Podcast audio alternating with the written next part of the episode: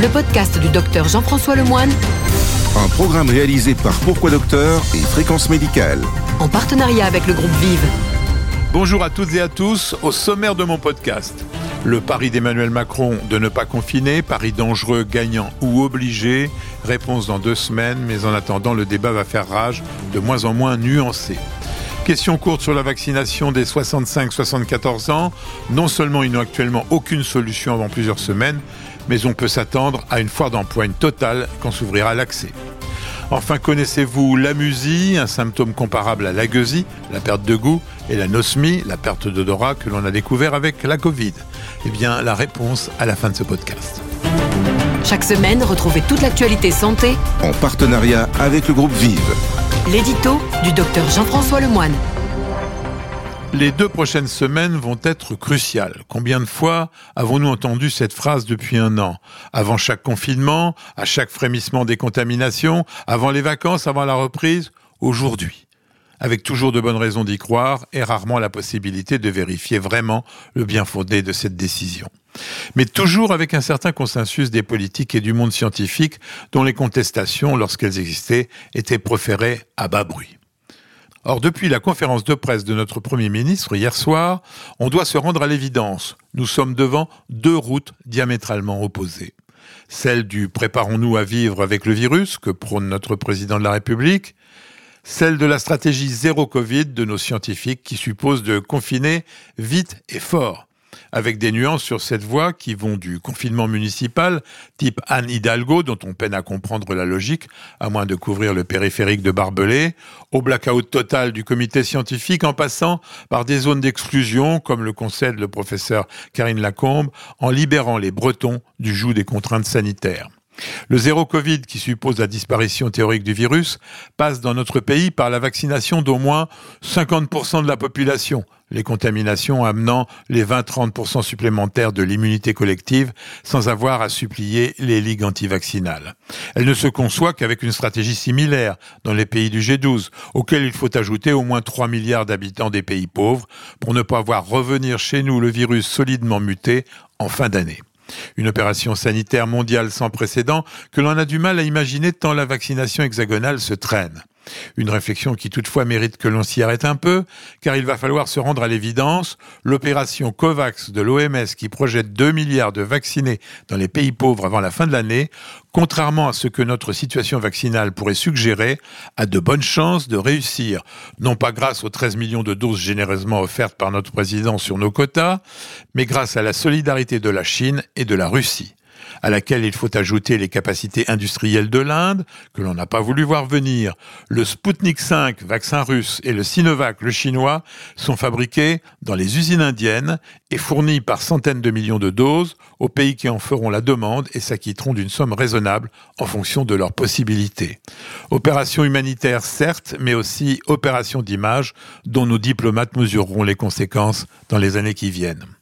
Notons aussi que les usines indiennes fabriquent sous licence AstraZeneca des millions de vaccins, cela même dont on apprend que les usines européennes ne pourront pas fournir les commandes promises à notre pays dans les semaines qui viennent. Et pour illustrer ce propos, le Maroc, grâce à cette stratégie, compte autant de vaccinés que nous. Il s'agit de millions de doses de Covishield, du nom dans sa version indienne du vaccin développé par AstraZeneca en partenariat avec l'Université d'Oxford et fabriqué par le Serum Institute of India, société du sud de l'Inde, qui par exemple s'est engagée à livrer 200 millions de doses à l'opération COVAX. Rappelons que l'Inde fabrique 20% des médicaments génériques et 62% des vaccins de la planète. La reconquête de notre indépendance va se ralentir quelque peu et l'Inde restera le principal fournisseur de médicaments pendant un bon bout de temps. Mais revenons à la stratégie zéro Covid. Elle suppose aussi un confinement dont il faudrait demander officiellement à nos gouvernants si le pays a réellement les moyens d'assumer ce nouvel arrêt, probablement d'un mois, de notre économie, sans compter le désastre social qui l'accompagnera. La vérité est toujours un pari sur l'incertitude. C'est pourquoi lorsque l'on parle du pari d'Emmanuel Macron, dont on saura dans deux semaines s'il s'agissait d'un pari gagnant, il faudrait plutôt dire pari dangereux, mais aussi pari obligé. Chaque semaine, trois podcasts santé. En partenariat avec le groupe Vive. La question du docteur Jean-François Lemoine. La question de la semaine est de Georges Dominique.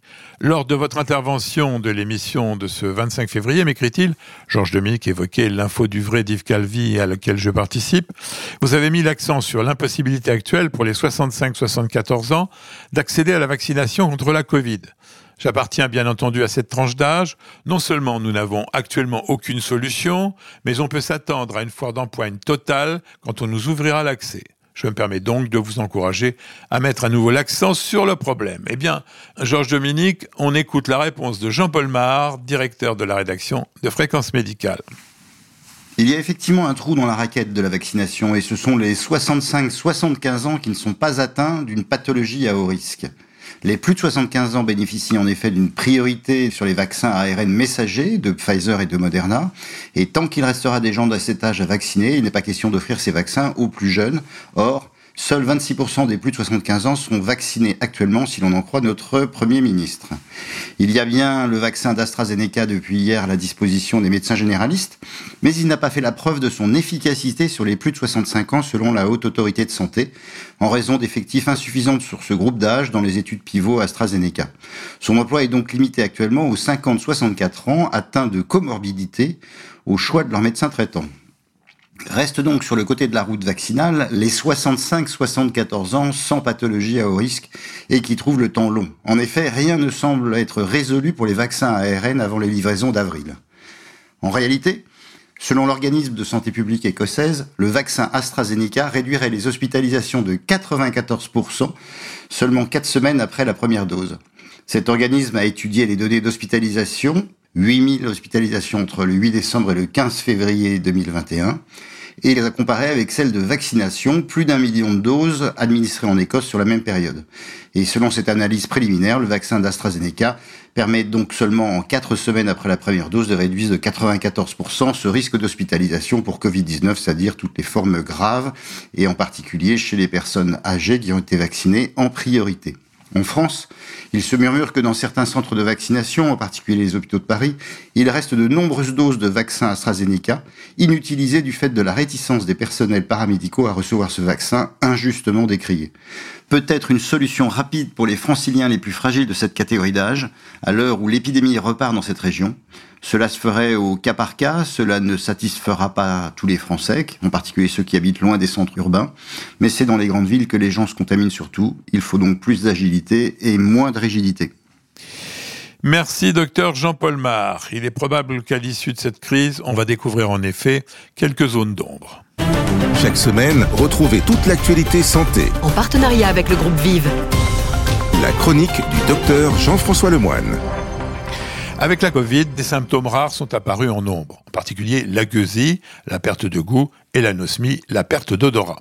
Mais connaissez-vous l'amusie L'amusie n'est pas le pays où l'on ne s'amuse plus, ça pourrait être un symptôme qui va bien avec la Covid, mais un mauvais fonctionnement de notre cerveau qui se traduit par une perte de l'habilité musicale, une impossibilité de reconnaître et de reproduire les sons musicaux. Elle se manifeste par des perturbations de l'écoute. Par exemple, chez Guevara était, paraît-il, incapable de faire la différence entre une salsa ou une marche militaire.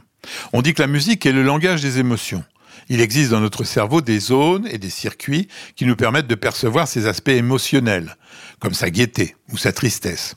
Cette fonction est différente de celle qui permet aux musiciens de lire et d'interpréter, ce qui explique la différence entre le virtuose et le génie. Les capacités d'interprétation des deux sont sans doute équivalentes, mais leur aptitude à capter l'émotion de la musique et donc à la retraduire explique cet énorme petit rien qui façonne la légende des Rubinstein, Gould ou Karajan. La médecine s'intéresse plutôt à des patients, comme cette femme qui, après avoir souffert d'une rupture d'anévrisme cérébral, un vaisseau de son cerveau qui avait explosé, était incapable de reconnaître la musique mais adorait l'écouter. Un de ses morceaux favoris était l'adagio d'Albinoni, après son accident, elle ne pouvait plus l'identifier, mais l'aimait bien parce que, selon elle, il était triste et lent. Dans son cerveau, les zones de l'émotion étaient intactes, celles de la reconnaissance touchées par un manque de circulation sanguine.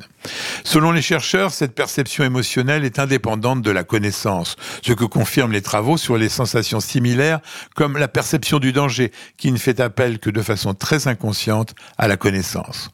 Ce que l'histoire de la musique nous racontait déjà, par exemple, Maurice Ravel, le célèbre compositeur du boléro, ne pouvait plus, à la fin de sa vie, transcrire la musique qu'il entendait dans sa tête, alors qu'il avait gardé la capacité de jouer parfaitement d'autres morceaux.